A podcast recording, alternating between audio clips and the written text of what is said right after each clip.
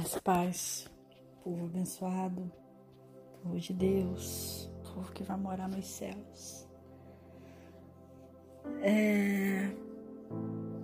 Hoje, para mim, foi. Tá sendo um dia de tristeza e uma dor assim no meu coração. Mas o cristão tem que ter em mente que em meio à dor tem um Deus nos céus que vela por ti, que guarda por ti, por ti que segura a tua mão. E no início da oração só consegui louvar, louvar, louvar e agradecer meu Senhor, porque eu não tinha palavras para falar com Ele. E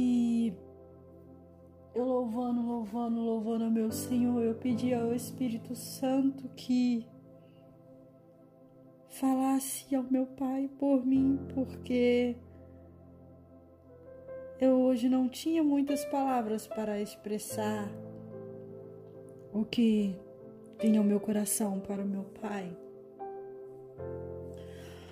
Porém, eu, no momento de súplica e clamor meu Senhor, Ele falou ao meu coração: Muito obrigado, Jesus. Aleluia.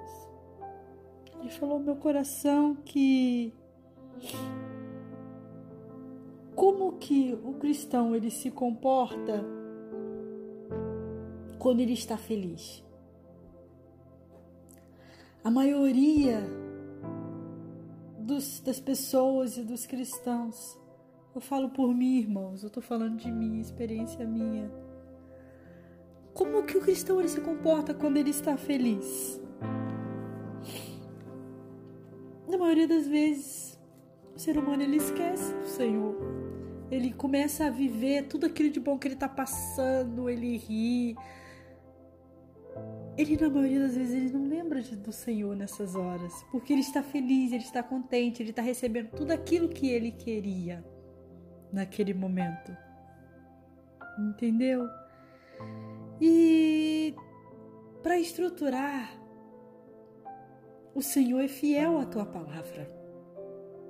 E ele disse: No mundo tereis aflições. Tem de bom ânimo, porque eu venci o mundo. Assim diz o Senhor. E o Senhor, a gente esquece que Jesus foi o Cordeiro. Ele deu seu sangue. Se Jesus, Deus Espírito Santo, deu seu sangue como homem, a gente não vai sofrer, a gente não vai perecer. É duro falar isso, irmão. Mas Jesus, para poder nos salvar, ele abriu mão do seu trono e desceu na terra.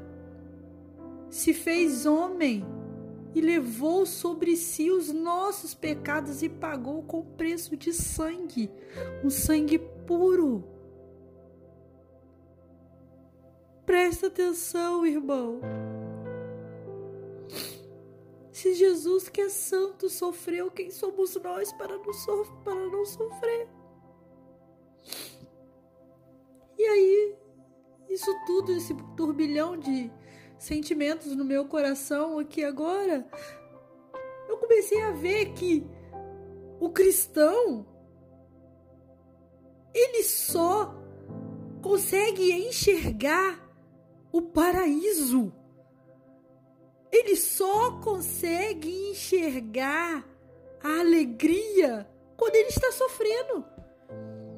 Aí você pode perguntar: como assim, irmã? Como você pode dizer isso? É verdade, irmão. Sabe por quê?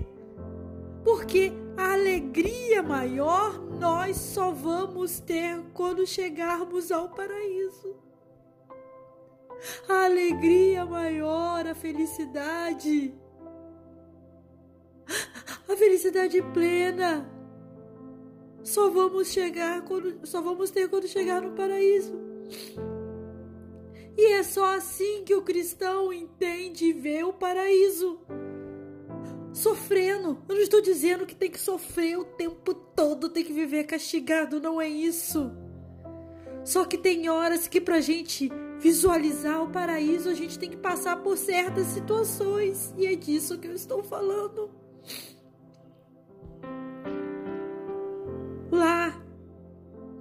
Não haverá dor, não haverá tristeza. Aí o Senhor me levou, aí eu estava procurando, antes do Senhor me levar a palavra certa, eu estava procurando na Bíblia porque eu ainda não tenho muita interação na Bíblia. Não tenho aquele negócio de saber onde está falando sobre isso.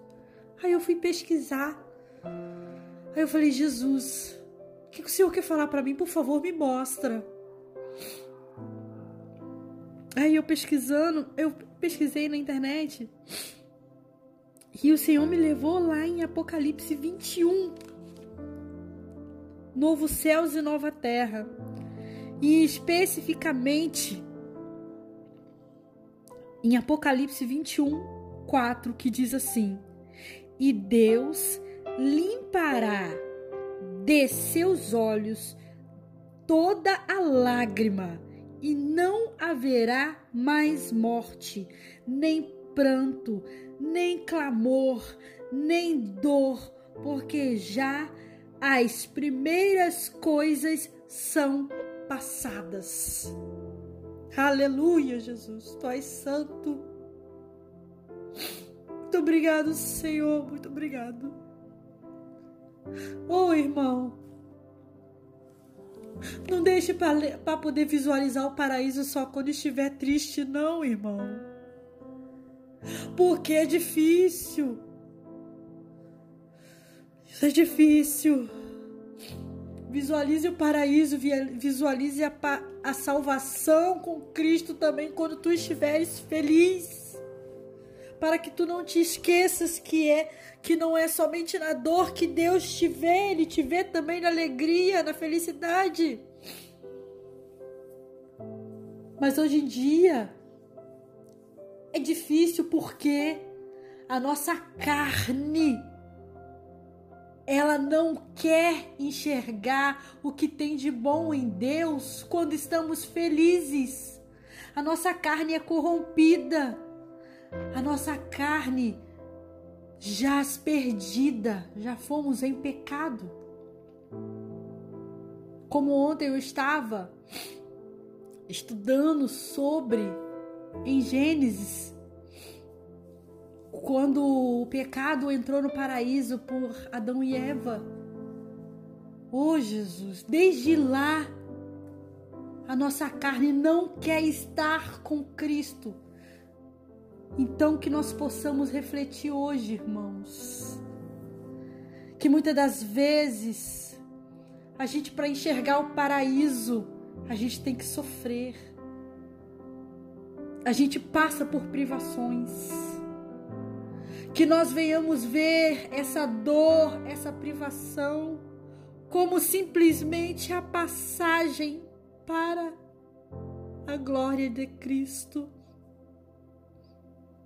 porque já todas essas coisas já são passadas, porque lá no céu não haverá dor, não haverá tristeza, não haverá morte.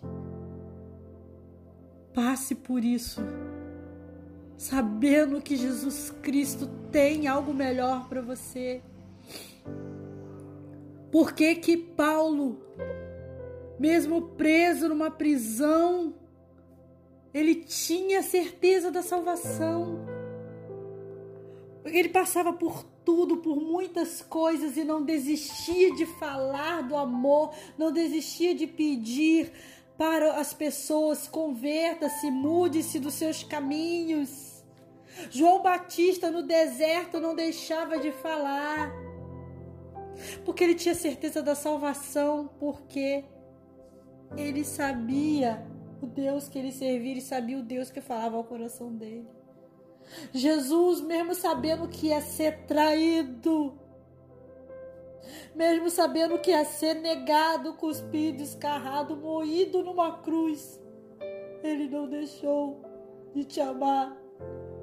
e nem deixou de falar que brevemente estaríamos com Ele na glória. Brevemente. Tenha isso em seu coração, irmão. Que a dor, a aflição, não é a melhor forma de enxergarmos o paraíso. Só que nós teremos aflições porque o Senhor é fiel à tua palavra. Se Ele disse que nós teremos aflições, nós teríamos, porque a nossa carne é pecadora, é pecaminosa. Ela não quer estar perto de Cristo. Então ela vai fazer você sofrer. Ela não quer estar perto do Senhor. Por isso que você vai sofrer. Então passe por isso, dando glória a Deus. Não é fácil, irmão, você dar glória a Deus. Não é fácil, irmão, você adorar o Senhor em meio ao silêncio. Você adorar o Senhor em meio ao luto, em meio à dor, à aflição. Mas Ele estará contigo em todos os momentos. Tenha consciência e abra tua boca e fala: Jesus, muito obrigado pelas provações, porque através das provações eu estou mais perto de ti. Não peça para Ele te livrar das provações, peça a Ele para passar a provação junto com você. Peça a Ele, venha, Senhor, para o fogo comigo. Venha, Senhor, para a cova dos leões comigo. Venha, Senhor, para o fundo do poço comigo. como diz a tua palavra, como diz a palavra do Senhor. Pegue a tua cruz, anule a ti mesmo e siga-me. Não despreze a sua cruz. Ela tem sua medida, Deus um dia calculou. Ele conhece a força e a fraqueza de um pecador. O Calvário declarou com o sangue de Jesus para o mundo seu valor. Não, não despreze a sua cruz. A renúncia é o braço de equilíbrio para você. Hoje você não entende, mas um dia irá saber que as pegadas de Jesus são mapa do tesouro. Deus tem recompensa para você.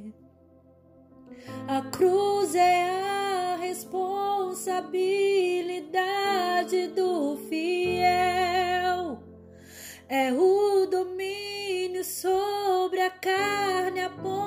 para o céu. Diga sim pra Deus, não negue o que é seu. A trajetória certa ele escreveu. Como que ele escreveu a trajetória certa, irmão? Ele escreveu a trajetória certa com sangue. Um sangue puro, limpo, imaculado por você. Mas da mesma maneira que ele verteu o seu sangue, ele virá como o leão da tribo de Judá um dia. Espere e confie que um dia ele virá te buscar e tudo isso um dia vai passar. Um dia tudo isso vai passar porque estaremos com ele no paraíso. E tu não lembrarás de mais nada que tu passou aqui. Nada. Nada porque Ele é fiel para cumprir com a sua promessa, porque um dia Ele disse: Eu virei lhes buscar. porque na casa do Pai há muitas moradas e eu irei preparar, não irei fazer, porque a morada já tem, eu irei preparar para você. Eu irei arrumar. Oh, Jesus, muito obrigada pela tua maravilhosa graça que tu derramaste sobre nossas vidas, ó Senhor. Te louvo e te agradeço, ó Deus, por tudo que tu tens feito, por tudo que o Senhor fez e por tudo que o Senhor irá fazer. Graça e paz, povo de Deus. 9